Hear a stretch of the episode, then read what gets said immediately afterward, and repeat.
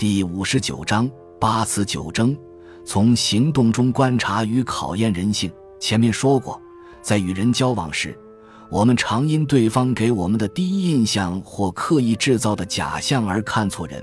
为了避免错误印象导致错误判断，除了增加自己在这方面的心灵免疫力外，庄子又借孔子之口，提出九种认识对方、考验对方的方法。九征，君子将人派遣到远方，观察他是否忠诚，让他在身边办事；观察他是否恭敬，给他繁难的差事；观察他是否能干。向他突然提出问题，观察他是否机智，交给他期限紧迫的任务，观察他是否守信，把财物托付给他，观察他是否清廉，告诉他处境危险，观察他是否有节操，让他喝醉酒，观察他是否失态，让他和异性混杂相处，观察他是否会受色诱。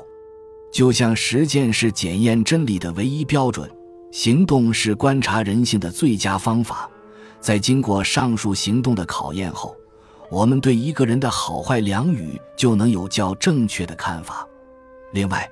渔父篇也提到，我们要注意一个人在言行方面是否有下列特征：不是自己分内的事也兜着来做，叫做懒；没人理会还说个不停，叫做宁；迎合对方的心意来说话，叫做谄。不辨是非的去巴结奉承，叫做愚；喜欢背后说人坏话，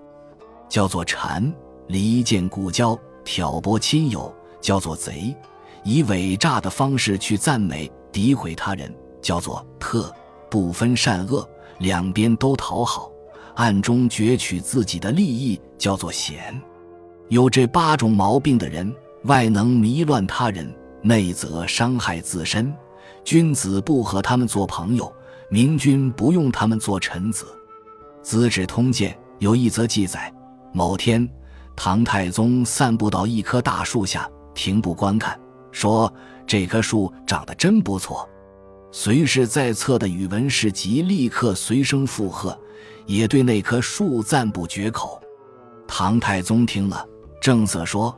魏征曾经劝我要疏远谄佞小人。”我不知道他指的谄佞小人是谁，但心中一直怀疑是不是就是你。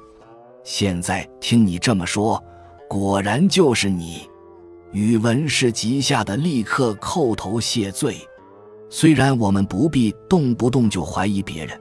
但一个明智的人却不可因别人的赞美与认同而让自我迷失了。除了上面八种特征。下面四种表现也值得注意：喜欢办理大事，改变常理常情，用以调取功名，叫做放肆；自恃聪明，专行独断，侵犯他人而刚愎自用，叫做贪婪；知过不改，听到劝说反而更加为过，叫做顽固；别人的意见跟自己相同就认可，跟自己不同即使是好的也认为不好，叫做傲慢。其实。